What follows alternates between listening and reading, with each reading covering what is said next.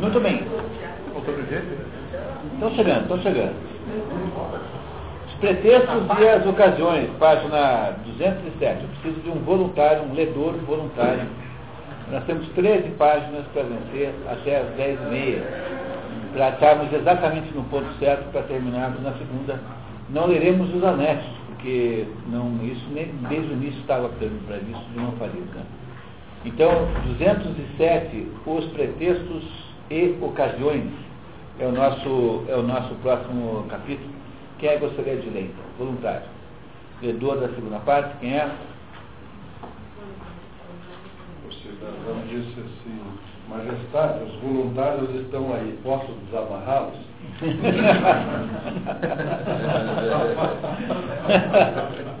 Posso ser. Muito bem, ótimo então. Jorge, muito bem. Vamos lá. As sedições não nascem de pequenas causas, mas às vezes têm pequenos começos. É isso, é isso que eu estou dizendo para vocês, tá? O negócio do colar gerou a Revolução Francesa. Uma bobagem como aquela gerou a Revolução Francesa. Ordinariamente, elas repousam sobre grandes interesses. E os menores ganham força quando elas se elevam entre os principais do país. Foi assim que antigamente em Siracusa o Estado foi perturbado por dois jovens magistrados rivais em amor. Durante a ausência de um, o outro conquistou sua amada. O despeito, quando ele voltou, sugeriu-lhe atrair e seduzir a mulher de seu rival. Tendo cada um deles conseguido o apoio de outros magistrados, a discórdia espalhou-se por toda a cidade. É, essa história está mal contada, não é bem assim. Ah, mas não vamos deixar para lá. Tá? Tá, mas houve eh, um caso amoroso mesmo, que gerou uma, uma guerra, uma disputa amorosa, gerou uma guerra. O, o Romeu e Julieta, né, coisas do gênero.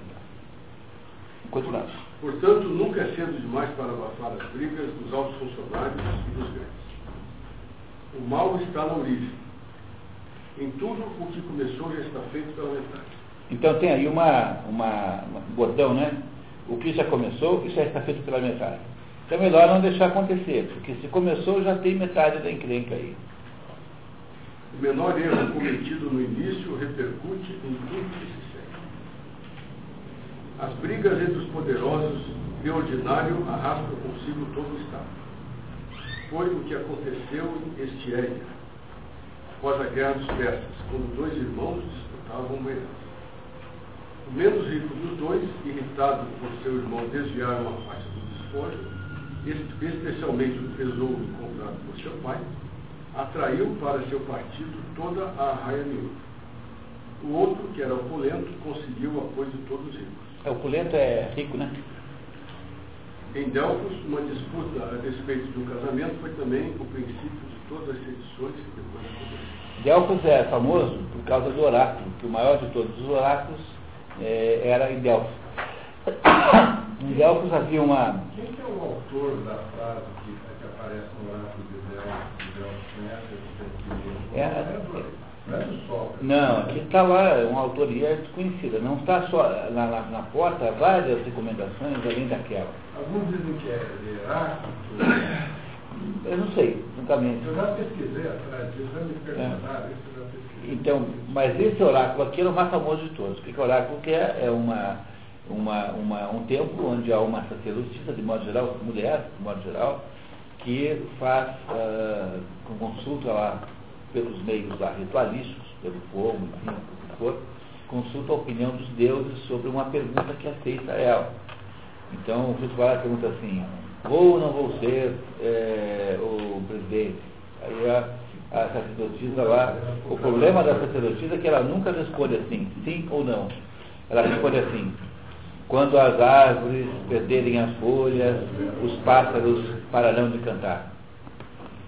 Você fica sem saber o que significa aquilo. Foi o caso do Édipo, né? Porque o Édipo fala, foi do oráculo para saber se ele realmente era ou não era, que o Édipo achava que era filho é, do, do rei e rainha de Corinto, é, Corinto. E o, e, mas ele não era, ele foi adotado, né? E ele, uma vez, numa briga, numa discussão, o, adversário falou assim, ah, você, seu adotado. E todo mundo sabia, menos ele, né? Nós temos um, um caso aqui, na, uma pessoa ligada à nossa família, Que com que idade tinha aquela pessoa quando soube que era adotada?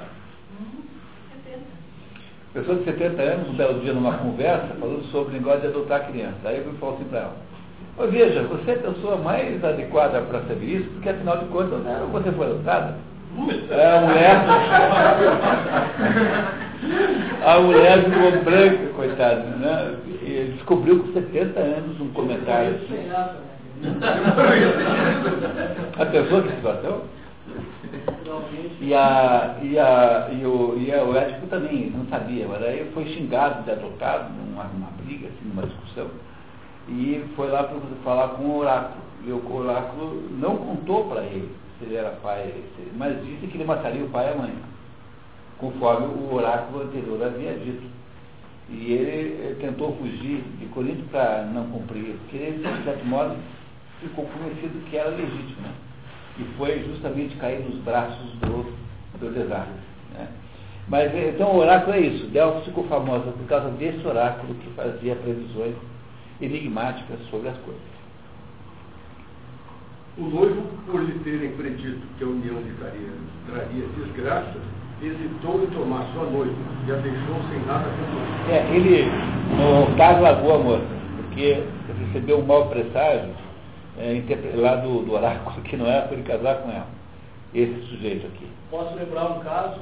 Pode? É, no Brasil, aquela, toda aquela questão do colo surgiu porque a mãe preferiu o outro filho lá, né? Não, foi por causa do romance do Collor com a Teresa Collor. Ah, é. Então, está vendo como, a, como as coisas são assim? Quer dizer, o Collor tem lá um romance com a cunhada. Ah, então foi isso. Foi essa a razão. Aí o marido descobre, fica furioso, obrigado, e então resolve entregar o negócio numa fita, manda para a imprensa um, uma fita VHS contando tudo o que acontecia. E esse negócio deflagrou toda a crise Collor. Na verdade, isso o José Dirceu e Mercadante, há um grupo dos dois toda a história. Então, assim, ó, eu vou na multa, porque está tentando comer a minha mulher. Ah, mas como? O que você sabe? O que eu sei? Me arranjam um meio de referência. Articularam com alguém dentro da editora Abril e aí deu aquela revista Beijo. E toda, toda essa entrevista, um receio dele do lá para trás, foi filmado. Então essa fita VHS tem gente que foto por aí. É, e, então, veja, você derruba um governo a partir de uma questão pessoal. Pelo Teresa Collor, acho que vale a pena. a Teresa Collor? Continuando. Os pais da moça, considerando-se insultados, acusaram falsamente o jovem de ter roubado, durante a celebração de um sacrifício, o dinheiro do tesouro sagrado e o fizeram morrer como sacrílego. Em Mitilene, uma briga que surgiu por causa de uma vultuosíssima herança que coube duas jovens, a morte de Timófano, seu pai, foi o começo dos desastres e da guerra contra os atenienses.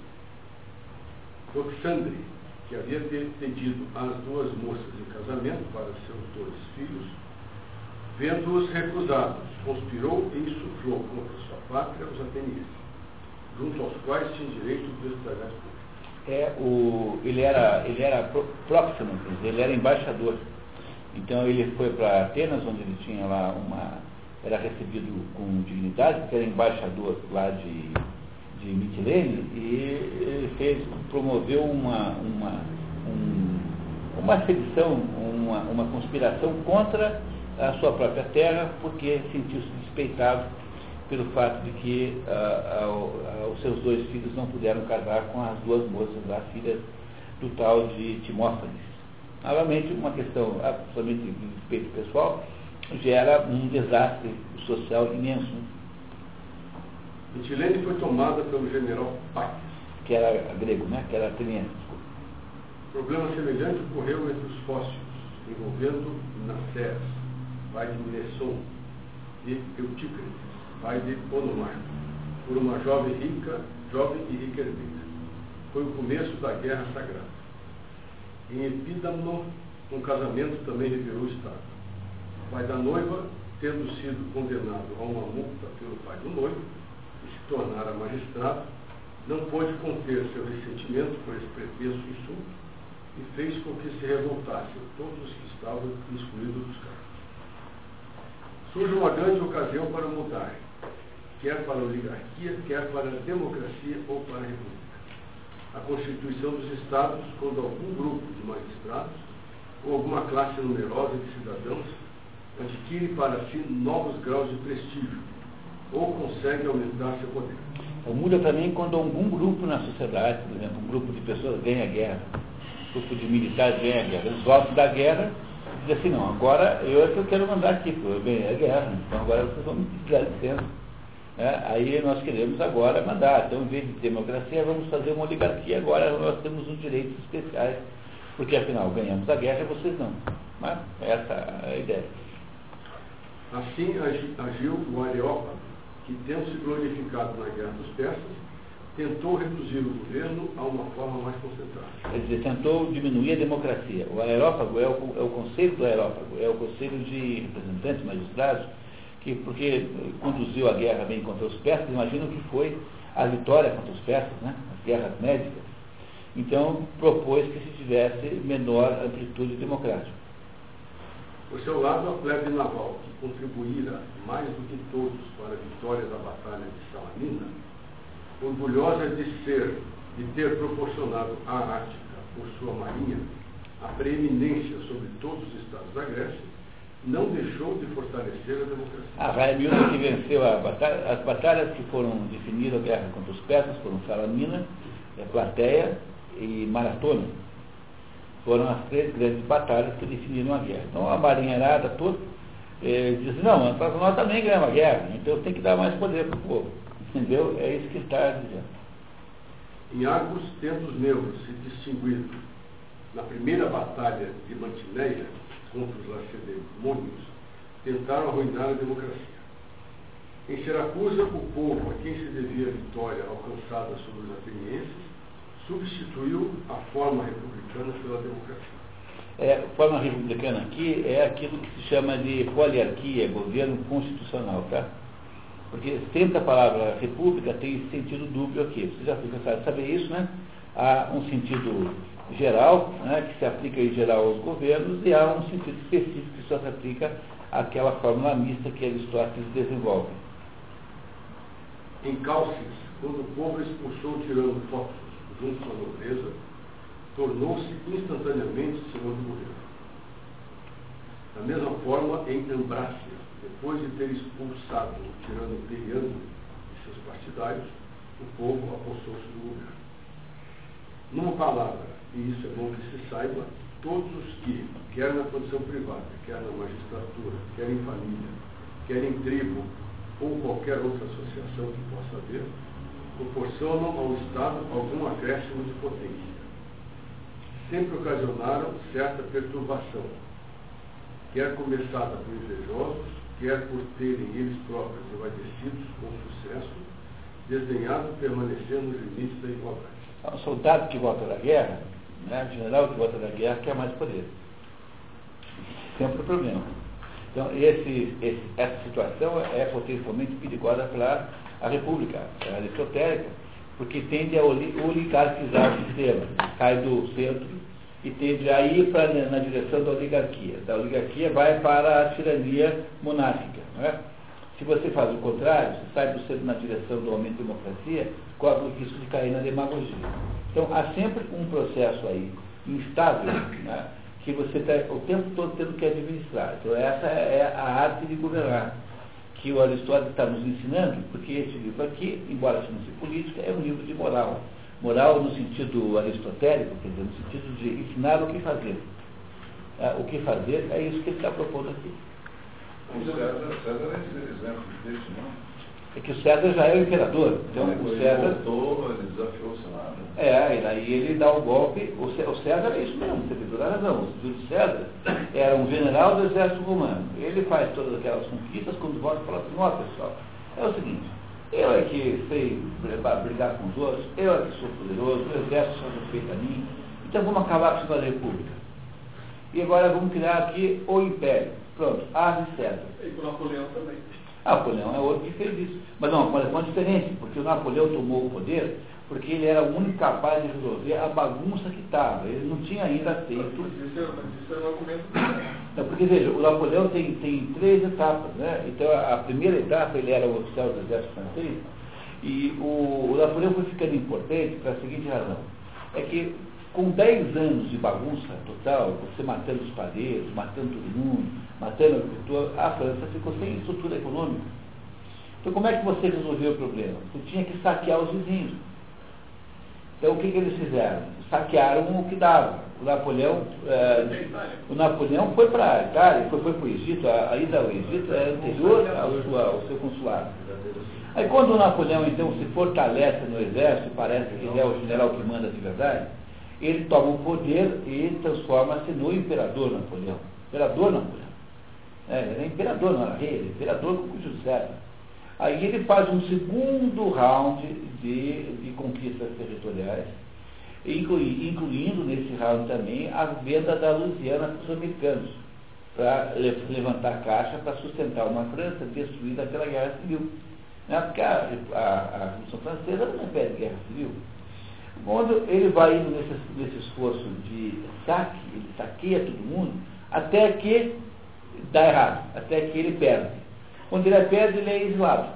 Né? É exilado em Elba, quando ele nasceu, que é um exílio perigosíssimo, porque ele estava exilado, né? na terra dele. Então ele demorou para sair do exílio, demorou nada, né? né? Foi, ficou um pouquinho lá e já apareceu, é, chegou na, na, na, na, na, na costa francesa, o, o, havia sido restaurada a, o, a monarquia na França, o rei manda o general Né é, impedido, quando chegou lá o general Né falou assim, as suas ordens, meu comandante. Uhum. E o exército francês todo se junta de novo aos Napoleão e ele faz uma outra, um outro round de conquistas que só é, é, é, é impedido pela malfadada tentativa de conquistar a Rússia. Então, o, Napoleão que era? Era o sujeito que veio vitorioso e que tinha, portanto, um método militar extraordinário, que não quer nada menos que tudo. Entendeu? Para ele, o mínimo é tudo. O Júlio César, de, a, a, voltando para Roma depois das suas conquistas, tinha lá uma cidadezinha lá, me e falou assim, eu preciso ser o primeiro aquilo que o segundo em Roma. O Júlio César não queria nada menos do que tudo. Tudo era o mínimo. É assim que isso que a história está contando, que acontece muitas vezes, é assim que esse pessoal toma o poder. No Brasil também, né? Depois da guerra do Paraguai, o exército brasileiro se fortalece. Mas aí é pela razão contrária, sabe por quê? Porque o, nós quase perdemos a guerra. Aí, o, como nós quase perdemos a guerra, a família real começou a ter dificuldades enormes de convívio com, com o exército. Aí o exército envenenado contra a família real pelo Benjamin Constant, que era um professor positivista, que ficava dando aula de positivismo, dizendo que esse negócio de realismo era coisa do passado e tal, para se livrar, é, é mais aquele caso anterior ali, em que o sujeito resolve dar o golpe antes que o julguem.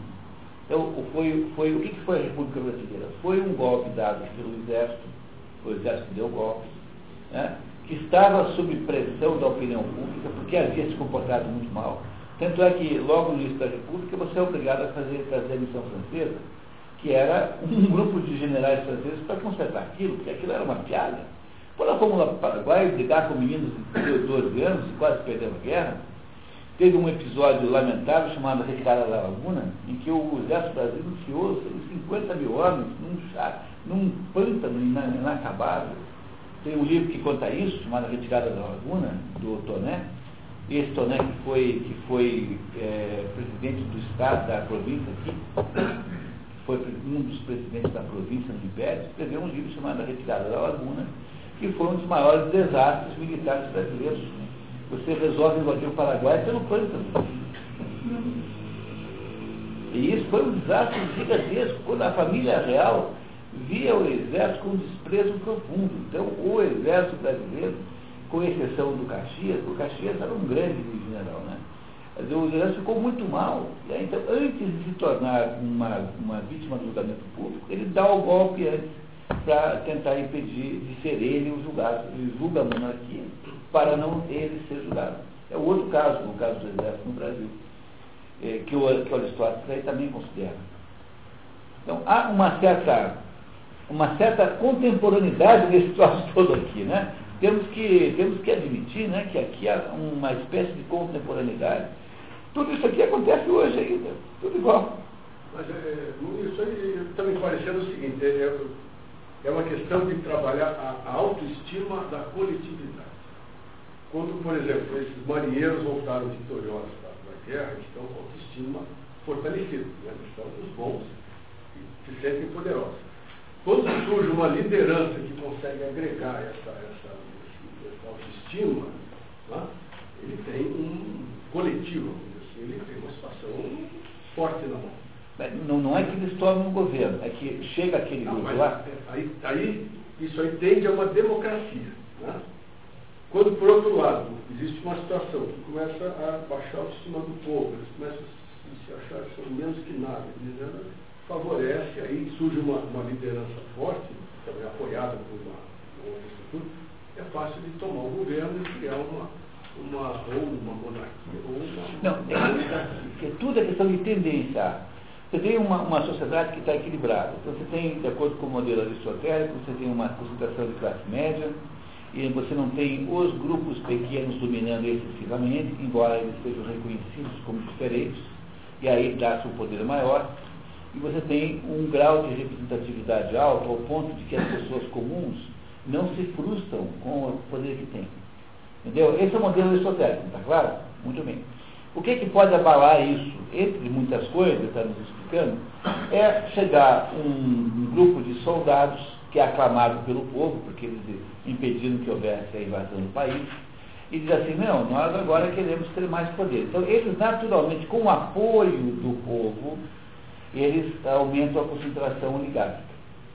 Se isso continua desse jeito, tende para uma oligarquia tirânica na medida em que os cargos oligárquicos tornam-se é, tornam hereditários.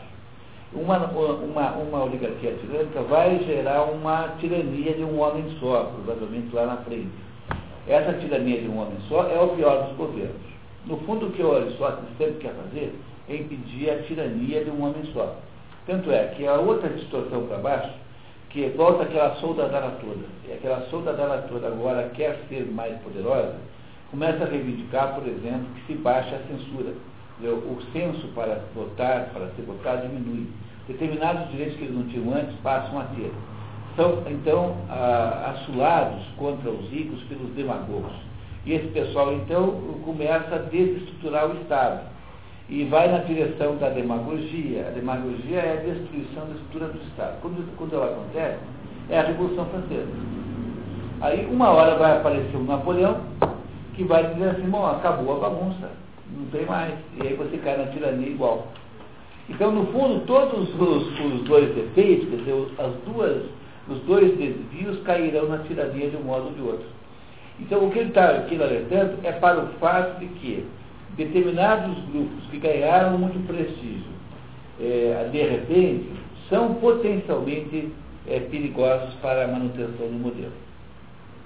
É? Agora, deve haver vários meios de fazer isso, né?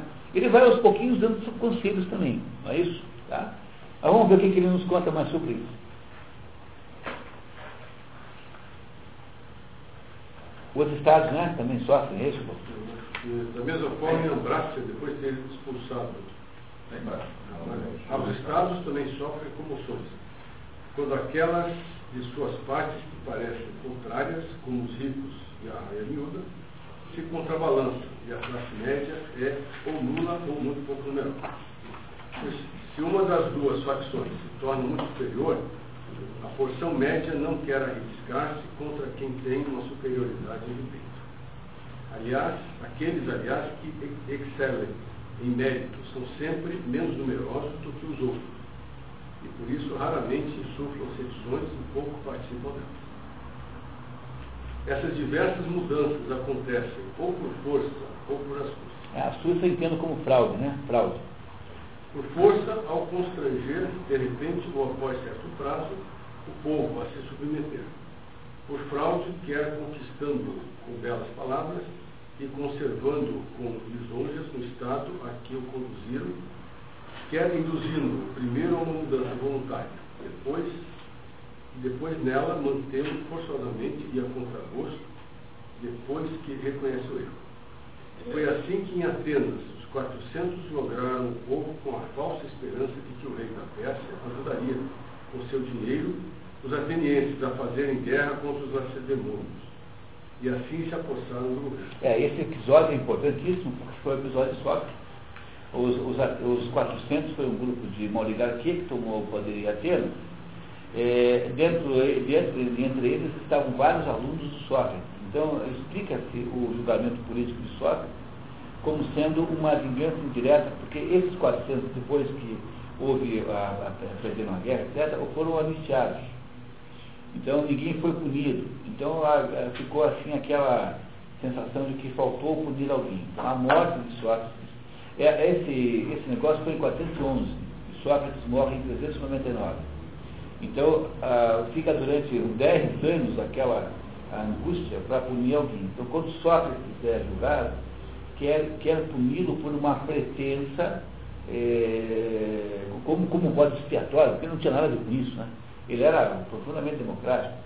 E o modo como esses 400 tomaram poder foi convencendo o povo de Atenas de que os persas dariam dinheiro para brigar com os espartanos, que é a guerra do Peloponeso, que foi perdida pelos atenienses, e os atenienses, então, é, na verdade, o, o, o, os 400 foram, foram acontecendo no meio do processo. Né? E, o, e o Sócrates acabou levando, pagando esse pato né, dessa, dessa tramóia é, publicitária é, que viabilizou a tomada de poder desses 400 atenienses. Essas são as mudanças comuns a todos os estados. Daqui para frente, consideraremos separadamente as revoluções particulares de cada forma E começa então com as revoluções na democracia. Então vamos ver o que, que nos diz sobre as revoluções na democracia. As revoluções próprias às repúblicas. Causas das revoluções da democracia. A principal causa das mudanças é, nos Estados democráticos, o atrevimento dos demagogos. Caluniam os ricos uns após os outros e os obrigam a fazer coalizões onde o temor diante do perigo comum tem o efeito de reconciliar os maiores inimigos. Em seguida, amotinam publicamente o povo contra a coalizão, como se vê quase em toda parte. Então, tem lá um Estado democrático. Esse Estado não é o Estado. Quando a gente fala Estado democrático, lembre-se sempre que não estamos falando da República Aristotélica. Porque para Aristóteles, o Estado democrático é uma, uma, uma, uma é um, uma, uma degenerência do, do, do, do Estado poliático. Né? Então, o Estado democrático o que é? É aquele Estado em que o poder está é, na maioria. Então, esse, esse Estado como é que ele encontra, como é que faz para acontecer estudos nisso. Os demagogos, que são os manipuladores da opinião dos pobres, eles insuflam os pobres contra os ricos, ah, aí atribuindo aos ricos determinados privilégios, isso aqui. Sempre, não, entendeu? Não é, não é o dinheiro que está em cogitação, é o privilégio que é o problema. Quer dizer, portanto, é a noção de injustiça. Não é? Como é que foi vencida a campanha contra o desarmamento lá? Como é que ganhou lá? Porque teve um lado, o lado do, do contra, falou assim, olha, o governo está injustiçando você, tirando o direito de você usar uma arma para se defender. Mesmo que você nunca vá comprar uma arma, mesmo que você não tenha o menor interesse nessa história, mesmo que você não seja um sujeito belicoso, mesmo que você não, não ache que faz alguma diferença na sua vida, você vota contra porque é o direito que está sendo é, aí é, contestado. Esse foi o segredo da vitória de Mar, né, do, do marketing, que foi vitorioso, uma vitória caixa foi, né?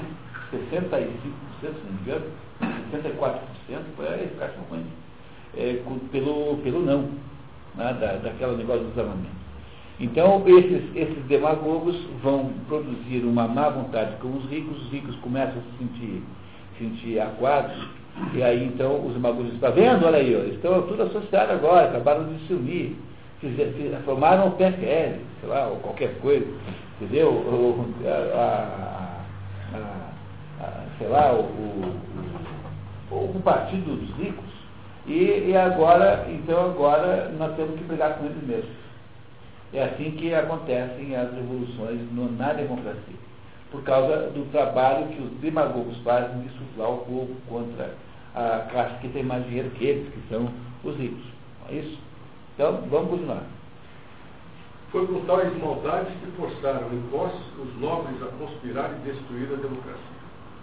Em Rhodes, distribuíram aos soldados todo o dinheiro proveniente dos impostos e impediram que os capitães das galeras recebessem o que lhes era devido, acusando-os de várias, vários delitos. Para evitar então a punição, os acusados foram obrigados a conspirar contra a democracia e a derrubar.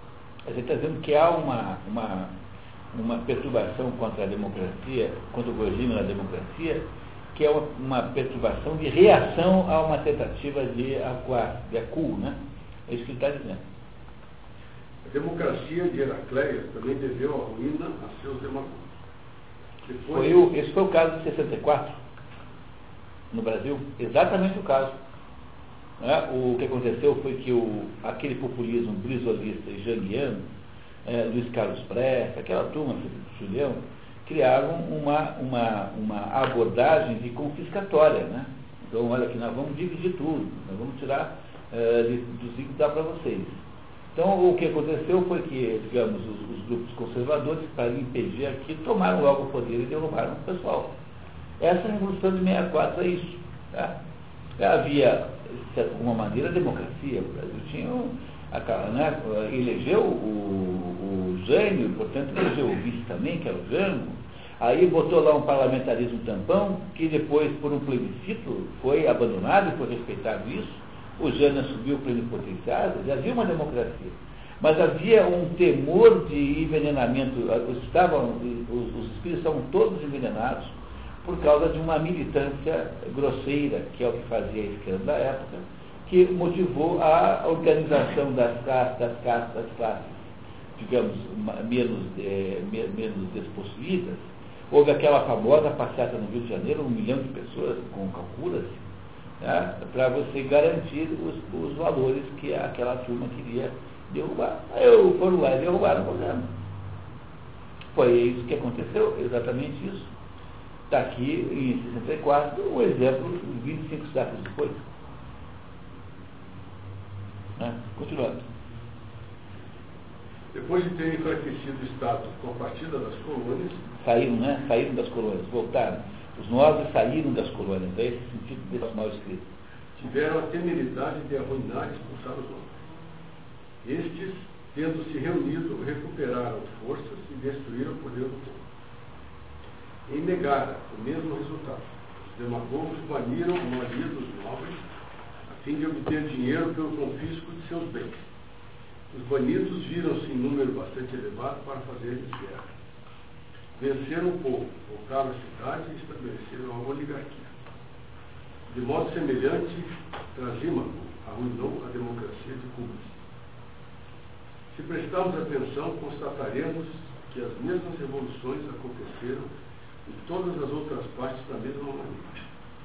Para bajular o povo, ora se apertam os ricos, quer submetendo os bens de uns a leis agrárias e a novas partilhas quer empregando as rendas dos outros no pagamento dos magistrados, ou cumulando-os de impostos. Ora os caluniam para ter ocasião de acusá-los e confiscá-los. Esse erro primário, é, que pro, propõe uma reação do grupo que está o PT não faz. Quer dizer, a característica dessa esquerda que está no poder é justamente o contrário. Ela, ela, faz, a, ela faz um acordo de, de, de, de convívio com os ricos até mesmo permitido que eles fiquem, fiquem mais ricos ainda né, do que eles estão, eles pegam e põem um banqueiro como, como, como presidente do Banco Central, que é o.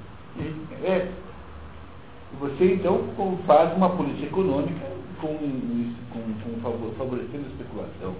Você tem, uma, você tem aí um país que tem quase meio por cento de inflação ao ano e cobra, na média, 8% de juros ao mês.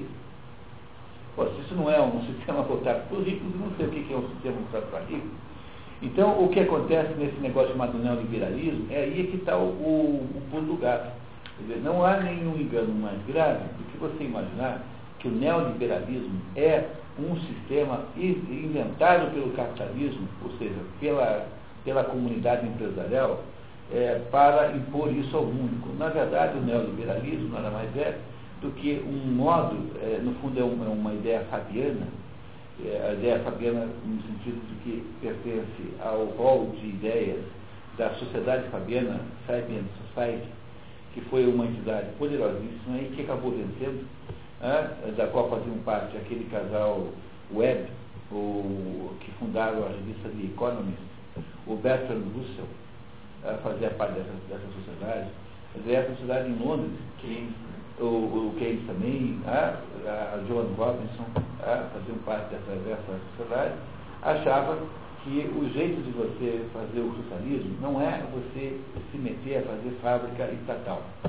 Substituir a General Motors e a General Electric pela General Everything. O que é a General Everything? É a, a, o, a, né, o, o governo, o cidadão. Porque o governo não sabe fazer parte de direito. Ele, ele, faz sapato ou 38 ou 42. Se tem 40, ou você compra 38 e corta a ponta para sair nos dedos, ou você põe jornal no 42 para não ficar com o pé balançando. Na China só tem dois números de sapato. Bom, hoje deve ter mais, né? Mas no, no auge do. Então, o que o, o, os fabianos achavam é que você tem que ir comendo o negócio pelas beiradas, que é o conceito de fabiano. Porque o, esse nome é dado em homenagem a um general romano chamado Fábio Contactus, que foi o sujeito que venceu o Aníbal. Porque o, o Aníbal era muito mais forte, e ele então tinha que impedir que o Aníbal tomasse Roma. O que, que ele fazia? Ele fingia que recuava e não recuava. Então ele fazia um jogo de ir e voltar, de modo que ele vai cansando o outro exército. Essa técnica de ir fingir que vai, que não vai, mas vai, é a técnica fabiana. Então, de acordo com os fabianos, como é que você conquista o poder? Você faz, você faz, deixa os capitalistas ganharem todo o dinheiro que eles puderem. E aí, quando eles estão muito ricos, aí você vai taxando. Você taxa imposto de renda, aí cria não sei o quê, aí começa a cobrar pela água, depois começa a cobrar pelo ar, começa a cobrar pelas plantas, aí você inventa uma taxa de ecológica, daí você inventa mais não sei o quê, aí você obriga o sujeito a cuidar da praça, com esse negócio de responsabilidade social, de bobagem, aí você vai não sei o quê, e quando você vê, você incorporou, você tirou daquela empresa metade do faturamento. Então, riqueza que foi para eles, é, então, para um governo neoliberal, que no fundo, no fundo, é um projeto político, não um projeto econômico, interessa que as empresas sejam mais lucrativas possível. Como é que você faz isso? Você, você incentiva o, a concentração empresarial. Você cria condições tão draconianas que só os maiores sobrevivem. E aí, quando, porque é mais fácil você ter um só que ganha dinheiro, porque é um fiscal só que vai lá para conferir. Né? E você vai produzindo, então, uma série de controles para tornar o Estado um arrecadador. Então, o, você transforma o mundo empresarial numa espécie de super receita. Então, uh, não só isso é assim, como o negócio está chegando aos raios absurdos. Por exemplo, há um, já estava um supermercado dizendo que agora ele só vai comprar uh, é, uh, alface de fornecedores se o sujeito aparecer lá com um documento de regularidade fiscal. Então, tem uma, uma regularidade também social, não sei o quê, que está pagando os impostos. Imagina aquele coitado, aquele cara que já saiu, teve que empurrar a Kombi de manhã porque não pegava. Né? Ele já estacionou a Kombi na frente do mercado com uma pedra na roda, porque ela não tem freio.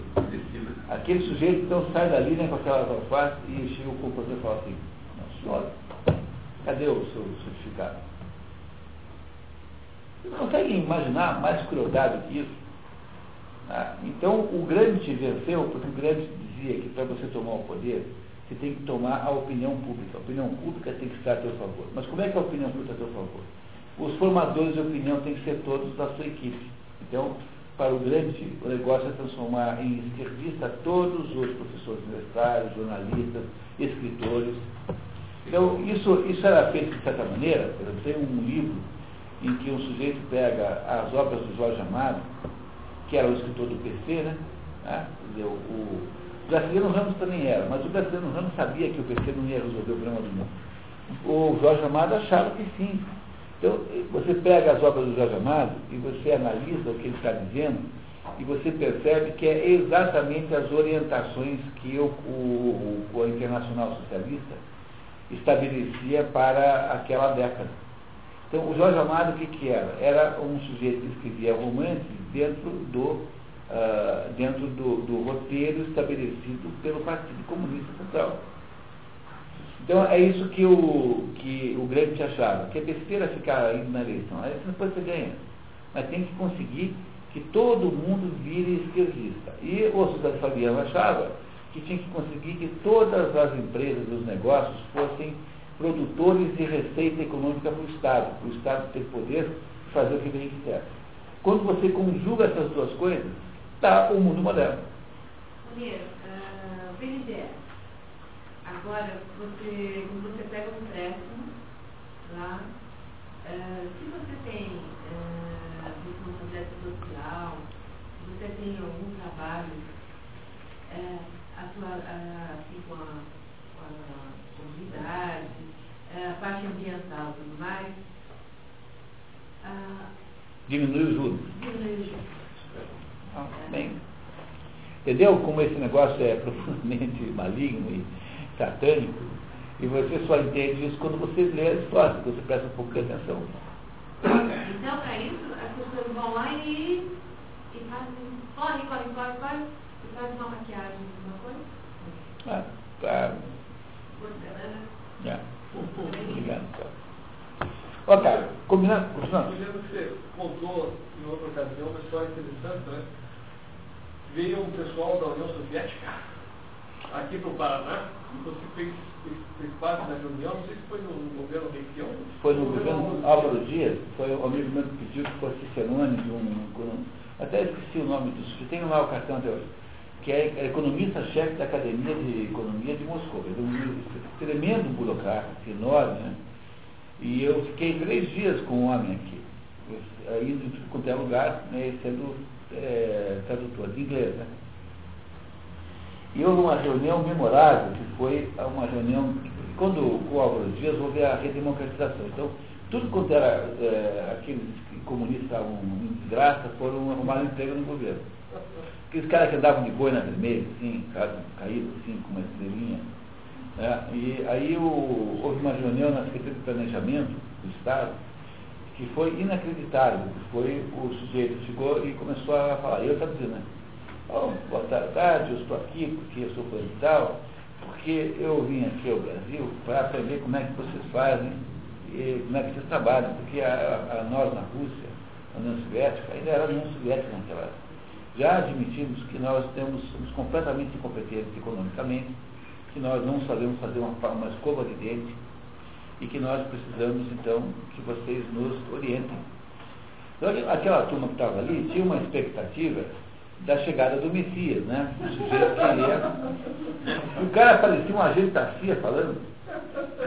Um negócio tão impressionante. né? Tão impre- Eu nunca vi, aliás, nunca vi ninguém comer e beber tanto na minha vida. Era um sujeito grande, assim, mas é, bebia vodka assim, com uma facilidade que era um negócio impressionante. Né?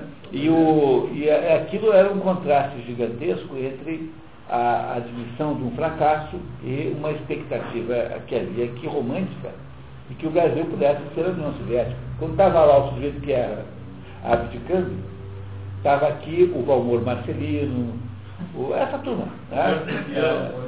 É, é, não, não, ele, não, né? Porque esse era só um pânico. Mas o. Estava aquela turminha, está toda aí, né? Esses eh, comunistas históricos né, estavam lá todos e com uma expectativa de ouvir a, o sermão da montanha. Entendeu? Mais ou menos assim. tá? Frustração total. que Desceu, a, desceu a, o disco voador, saiu lá o ET, o ET disse, em vez de leve-nos ao Sunida, leve-nos à sua fábrica, a fábrica de dentifrício. É, é mais ou menos isso. Né? Mais ou menos isso. Bom, que foi autêntico a estratégia do russo para olha, tem um sujeito chamado Golitsyn, que escreveu alguns livros, que é o nome falso de um ex-agente da CIA, da, da, da KGB, que, que faz uma interpretação, uma análise, dizendo que todas essas coisas que foram feitas, desde o, da, da, da pretensa é, da, da, invasão de, da invasão de, de, da Tchecoslováquia, desde a invasão em 68, né? da invasão na Hungria em 56, todos os dissidentes, exceção do sovinismo, mas aqueles todos os dissidentes, tudo isso era um plano é, organizado pela KGB para criar no Ocidente a ideia, o novo eurocomunismo, é, para criar no Ocidente a ideia de que o comunismo tinha capacidade de ter dissidência. No fundo, era um plano que acaba, então, numa, numa, numa é, travestimento da União Soviética numa, numa potência democrática, quando, na verdade, continuam os mesmos planos. Eu, eu acho que esse, essa interpretação é altamente exagerada. Que a, a KGB conspire, não há nenhuma dúvida. Mas acho que se está aí imaginando um grau excepcionalmente alto de competência que talvez eh, não seja tanto assim. Dizer, aí, quanto disso é desinformação, né?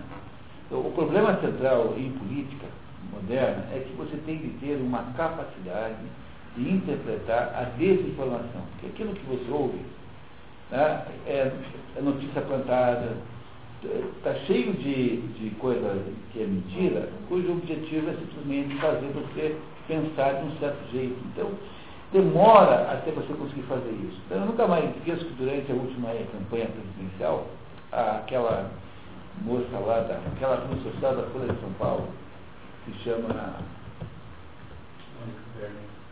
Mônica Berg, botou uma notinha de três, quatro linhas, falou assim, o, o PT fez o acordo com o PSDB de eleger o Lula. O Alckmin não sabe. Portanto, vai ficar sozinho combatendo o Lula e vai perder a eleição. Bom, talvez seja a única pessoa que tenha entendido o que aconteceu. Como é que o, o, o como é que o Aécio Neves, que tem é, potencial político para ser presidente da República, não ganha eleição para o Alckmin em Minas? Quer dizer, havia ali, havia todo, todo, todo o. Vocês acham que o Serra tem cara de quem é contra o PT? Você tem um sujeito que tem cara de petista do Serra. Né? Você tem, você tem então um, um mundo político aparente, é um mundo cheio de, de, de, cheio de armadilhas, e só tendo uma certa balandragem é que você pega. O que está ali é especialista em, em perceber essas coisas, tem a sensação do político real, assim.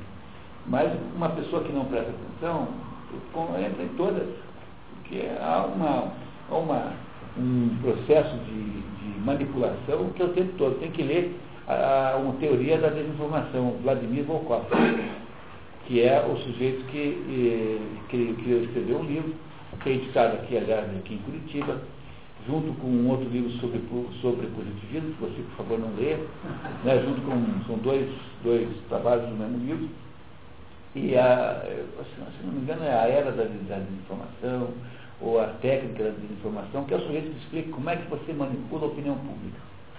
Então, há, há inúmeras técnicas de fazer isso. E pelos resultados, é preciso reconhecer que a manipulação funciona mesmo. Tá? Funciona mesmo. Vladimir Volkov, que é, é, um, é um russo imigrado na França, que escreveu esse livro, e na segunda-feira eu trago, se vocês quiserem, segunda-feira eu trago o livro aí para vocês copiarem, editado, editado aqui em Curitiba, por um negócio meio positivista. É o livro para ler. Esse é o livro para você entender é, o processo da desinformação. Agora o Golitsyn, o Golitsyn tem né, uma interpretação da Glasnost e da Perestroika é, como sendo, na verdade, dois, dois, dois planos é, de, de desinformação, na verdade. Porque, no fundo, continuaria havendo o, o, o, projeto comunista com outro jeito. Ninguém colocaria a Rússia com a carne comunista na terra. Pois é. Mas você vai abrir mercado correndo risco de ser estatizado a qualquer momento. É, é, por isso que o Lenin, quando assumiu o poder em 17, a coisa que ele faz é criar nova política econômica. Ele criou uma, um processo de desinformação, dizendo para os capitalistas europeus que a Rússia agora quer crescer e que havia garantia dos seus dinheiros e que eles... Pequena história da desinformação. Pequena história da desinformação. É, é esse mesmo livro. Vocês encontram naquela, naquele livro ali no início da Laminha Lins, não sei o nome daquele texto, Fígaro, isso, no Fígaro. Está é, no centro, mas o livro é novinho, né? Novinho, como é que chama o livro? É, a pequena história da desinformação. Depois ele tem um subtítulo, não sei o que, até, não sei do que até a internet, uma coisa assim. É, é alguma coisa assim. É, Fígaro. Fígaro. Custa R$ reais e centavos. Não, não me pergunte mais nada sobre o livro, agora a gente fala em corações direto. Depois da reunida são o maior rato de sebo. então a sequência agora é a seguinte, Amazon Books, livraria estudante individual e relatório. Qual é o seu telefone? A primeira É a história do. É aquela velha piada do. Quando quando houve a unificação das Alemanhas, na, na, Alemanha Oriental tinha lá a Stasi, que era a polícia secreta da Alemanha Oriental. E a, e a Stasi foi desmontada, né? E aí aqueles agentes secretos todos ficaram desempregados. E foram, a maioria foi ser motorista de táxi. E a, e a piada é assim, que, como é que você sabe que o, o motorista de táxi que você pegou era antigo agente da Stasi? É, quando ele te leva em casa sem perguntar na direita. Entendeu? Você entra no táxi e fala, pode deixar.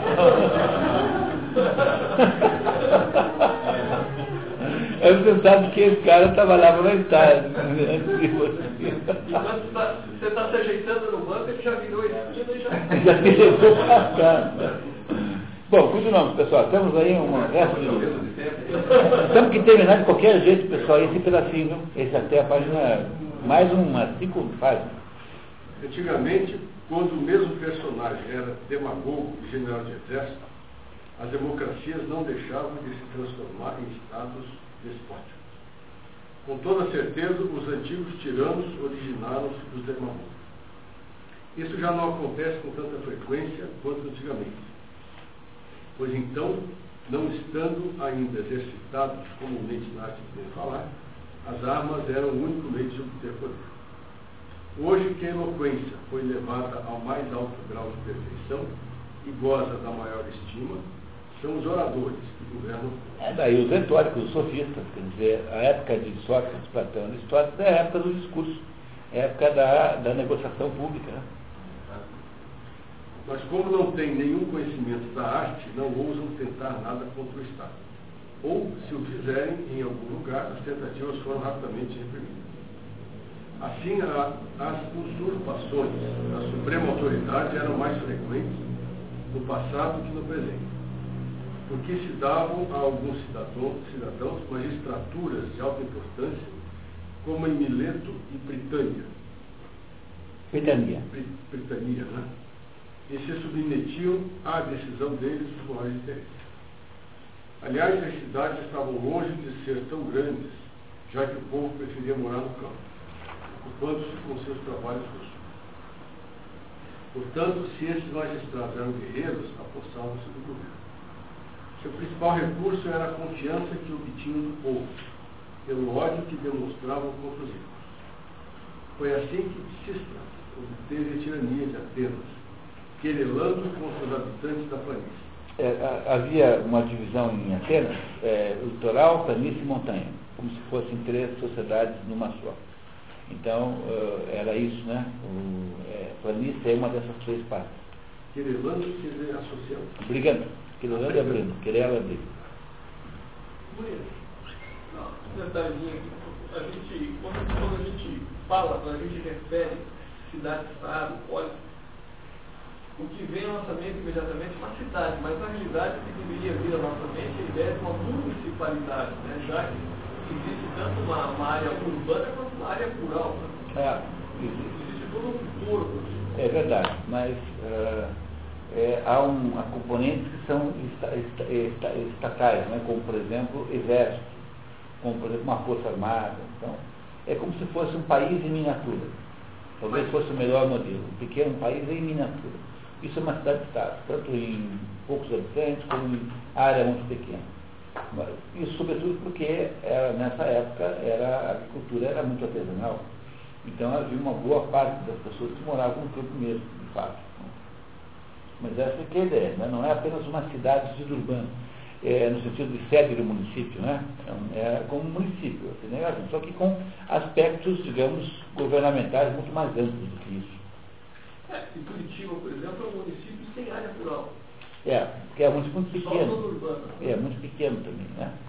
Então, mas isso é incomum. Você pega no Paraná, tirando aí as cidades maiores, né? acho que por fora é Curitiba nenhuma. Todas têm área rural, todas, todas, todas.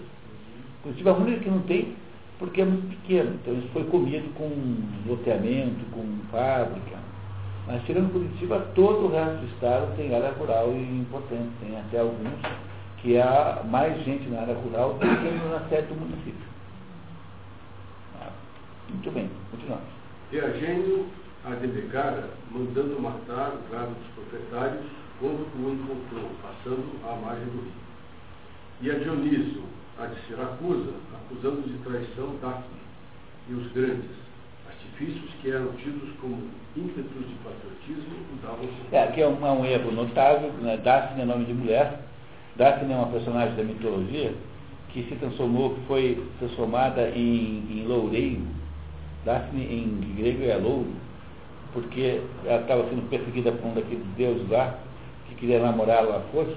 Então, para ajudá-la a escapar, transformaram numa árvore. E o nome masculino para Daphne é Daphnis.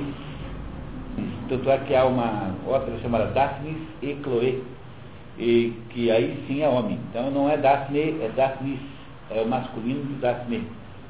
Tá? Muito bem. Causas das revoluções na oligarquia. Quanto às oligarquias, há duas causas manifestas de revolução. A primeira, da parte do povo, quando os homens do governo se mostram injustos para com a multidão.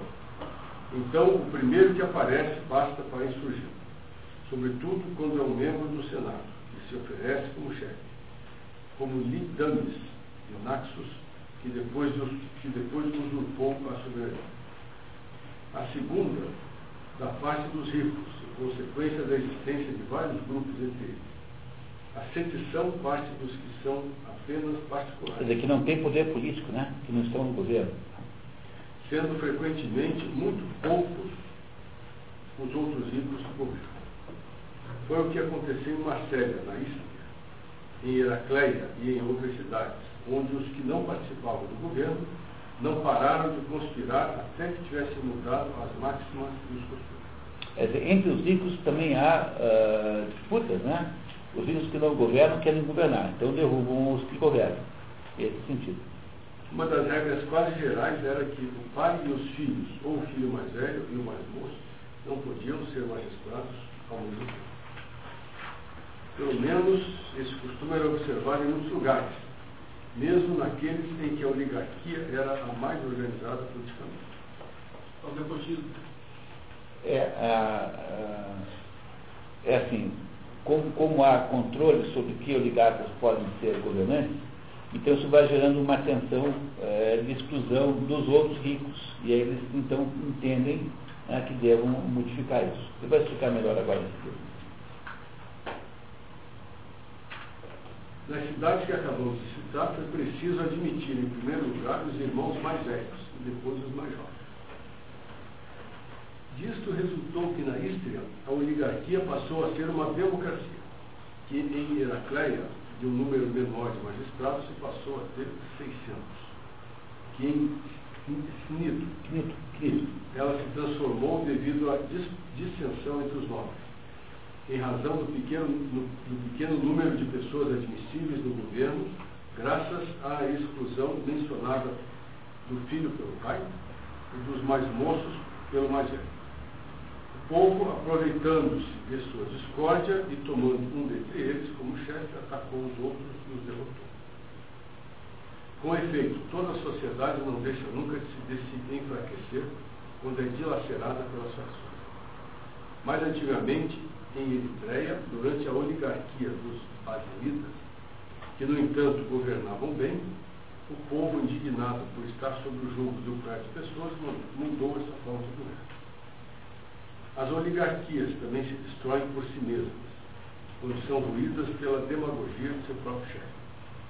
Uma das maneiras que as coisas acontecem é a adulação de seus colegas por algum membro de um Senado oligárquico, e portanto pouco numeroso. Assim agiram Cáricas em Atenas no tempo dos 30 tiranos, e Fínicos na época dos 400. Quer dizer, é uma oligarquia dentro da oligarquia. Então, quando a oligarquia tem uma oligarquia dentro da oligarquia, então também dá briga. Outro modo de agir é garantir ao povo a complacência dos magistrados, como em Larissa, onde os guardiães do lado bajulavam até a população, porque ela dominava os eleições. Então, para poder continuar sendo eleitos, os, os, os governantes oligárquicos têm complacência com os defeitos do povo. Isso também destrói a oligarquia. É o que sempre ocorre em toda oligarquia, em que as designações não se fazem por computação. Quer dizer, por escolha entre eles. Mas sim pelo povo ou pelo exército, em razão da importância da renda ou da classe de que se é mesmo. A esse respeito, temos o exemplo de hábito. O mesmo ocorre nos estados em que o poder judiciário não é conferido pelos magistrados ligados ao governo. Então, os bajuladores do povo, para obter cargos nos tribunais, incitam a se apoderar de todos os poderes, como aconteceu em Heracleia do povo. Também é arriscar-se a uma revolução a tentativa de reduzir a oligarquia a um número menor. Pois, por serem de igual força, os inovadores são sempre obrigados a chamar o povo em seu auxílio. É, então, é, se você quiser brigar, tem que chamar o povo. Então, os inovadores aqui é no sentido de os que propõem a mudança, né? Inovação quer dizer propor a mudança política. Então você acaba incitando o povo contra os outros e acaba também destruindo a oligarquia. Outra oportunidade de revolução para as oligarquias é a dissipação dos seus bens, em farras feitas pelos funcionários do governo. É quando a oligarquia oligarca torna-se um governante, né? está o tempo todo gastando, fazendo demagogia, então convidando as pessoas para jantares, pagando festas públicas. Cartões corporativos. É, cartões corporativos, isso mesmo. Seu recurso, então, está nas inovações. Na mudança, mudança. Inovam tanto que eles próprios se tornam senhores do Estado ou escolhem alguém para apoderar-se dele, como Hipariano fez com Dionísio em Siracusa, ou como um certo Cleotimo, após ter introduzido os colonos de Cálcides em Anfípolis, semeou a discórdia entre os novos habitantes e os ricos foi por esse mesmo meio que, em Egina, o Estado esteve a ponto de mudar em virtude de um títere de Cáceres. Títere é um governante né, é, controlado. Títere é um boneco, né? Títere é o nome que dá esses marionetes, como se fala aqui. Marionete é francês, né? É, títere é isso. É um bonequinho que você controla. Esses intrigantes têm sempre alguma novidade a propor. Às vezes pilham o tesouro público e entram em disputa por causa disso, quer com seus próprios cúmplices, quer com os que se opõem ao roubo, como ocorreu em Apolônia no. Mas quando a oligarquia está de acordo consigo mesma, não é fácil destruí-la.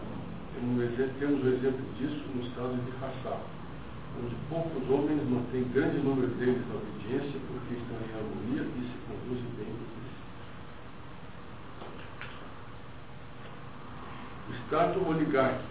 Periclita também. Periclita sofre perigo, né? É, sofre perigo. Também quando, no seio da primeira minoria, nasce uma outra espécie de oligarquia, ainda mais estreita. O que acontece quando, apesar do pequeno número de magistrados, os principais cargos e dignidades não são, porém, comuns a todos. Observamos-lo em Élida, onde o Estado era governado só por 90 senadores seu número foi ainda mais reduzido. Além de serem vitalícios, sua eleição assemelhava-se ao despotismo, assim como a dos senadores da Lacedemônia. Essas mudanças se fazem tanto em tempo de guerra quanto em tempo de paz. Em tempo de guerra, os magistrados, desconfiando do povo, são obrigados a chamar tropas estrangeiras e, não raro, aquela a quem confiam o comando se torna seu tirano como Timófanes, Timófanes, em Corinto. Se tal comando é confiado a vários, estes se equalizam numa dinastia. ou então temerosos de serem pegos no mesmo truque, fazem com que o povo participe do governo, para reconciliarem-se com ele.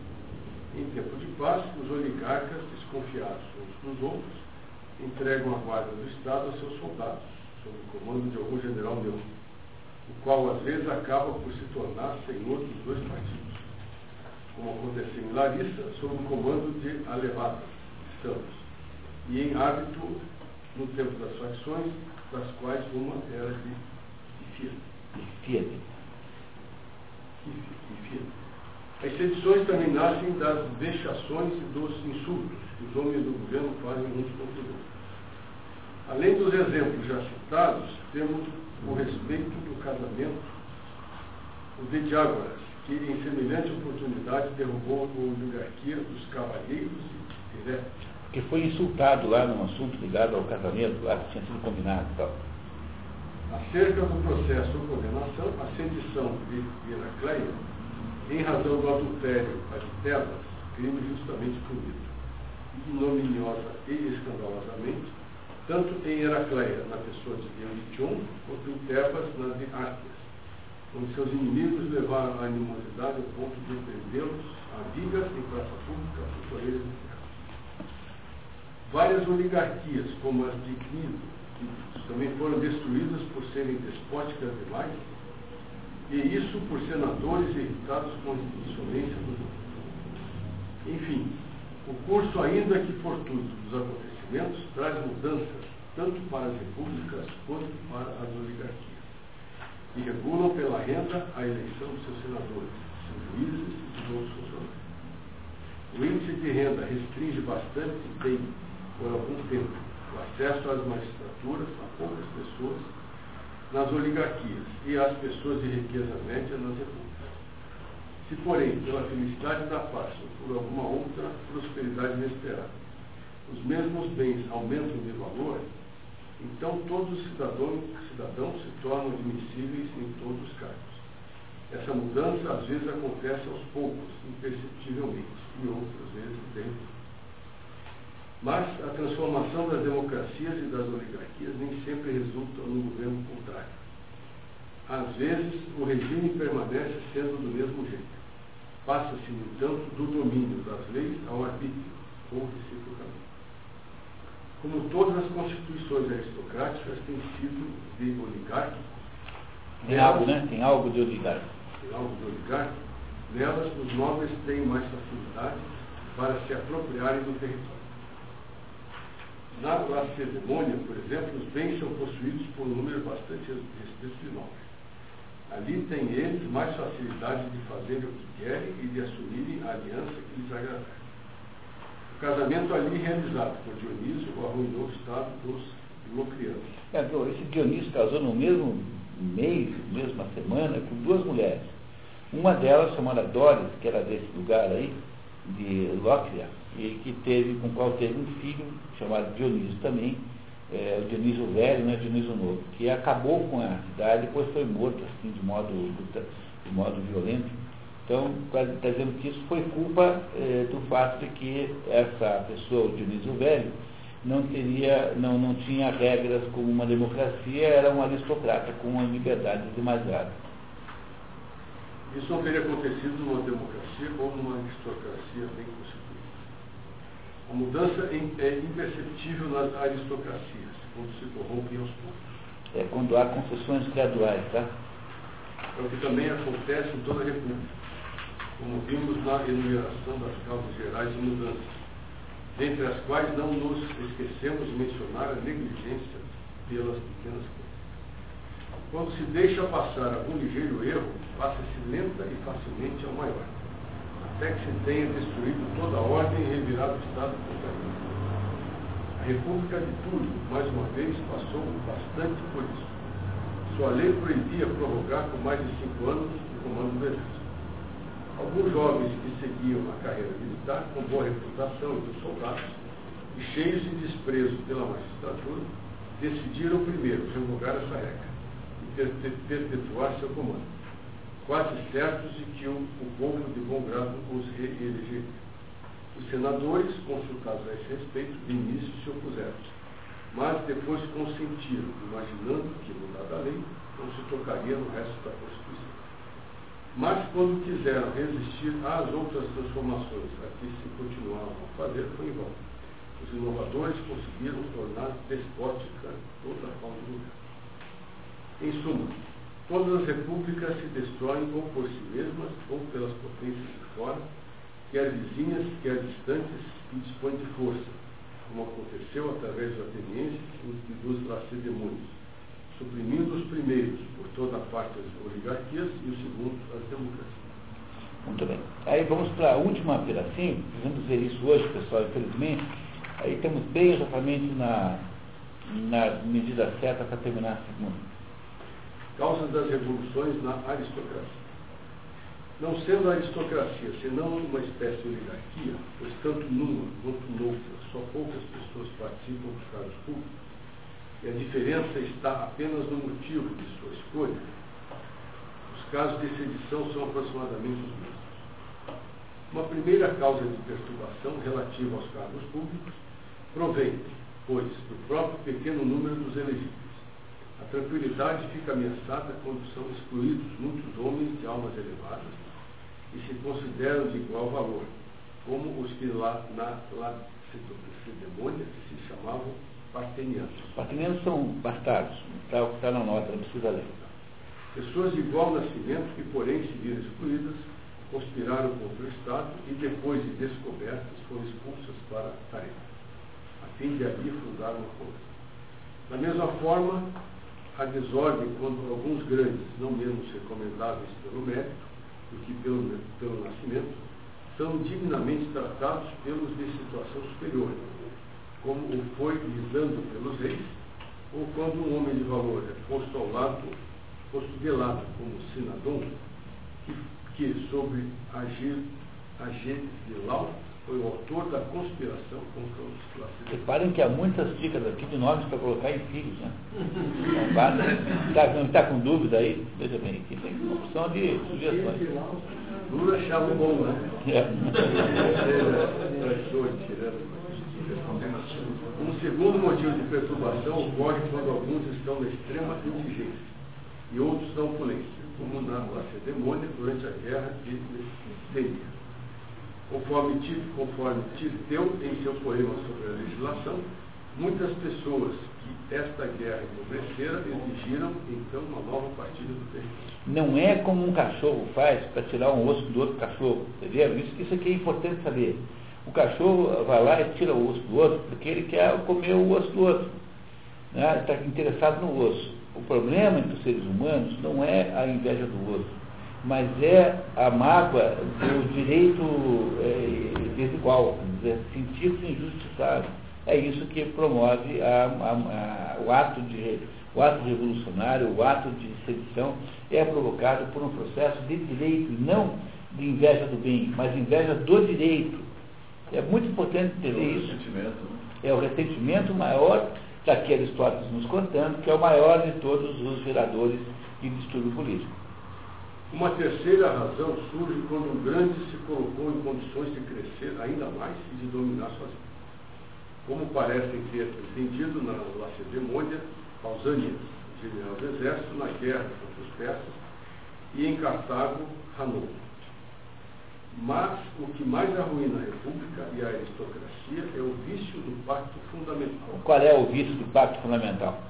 É não ter feito aquele acordo entre a oligarquia e o povo para ter um sistema baseado num, numa situação estável com base no meio.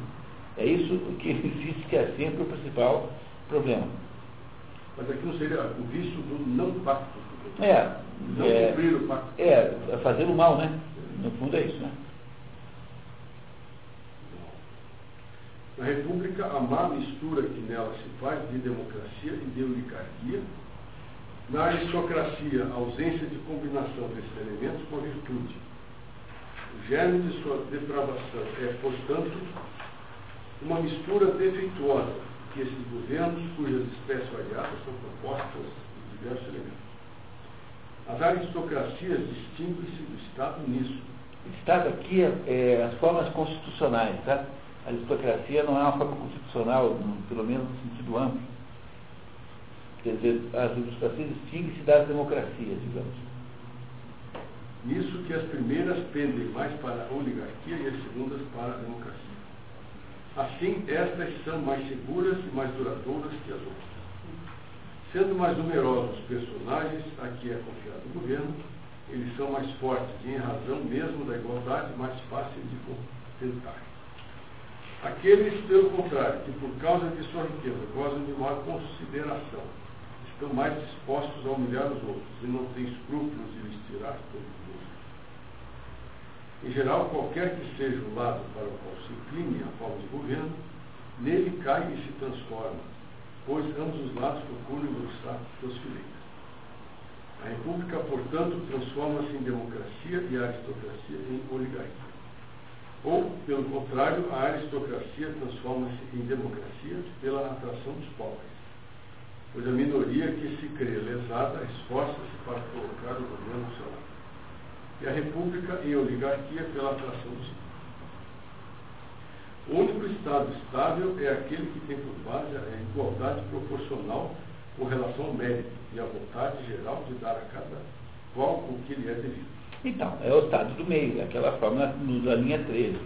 Então você dá uh, importância para quem tem desigualdade ao mesmo tempo que você garante uma igualdade includente né, para a maioria do, do, do povo, né, do povo cidadão. Né? Os turianos experimentaram isso. No começo só elegiam os magistrados maior renda. Depois exigiram uma renda menor, tiveram o maior número deles.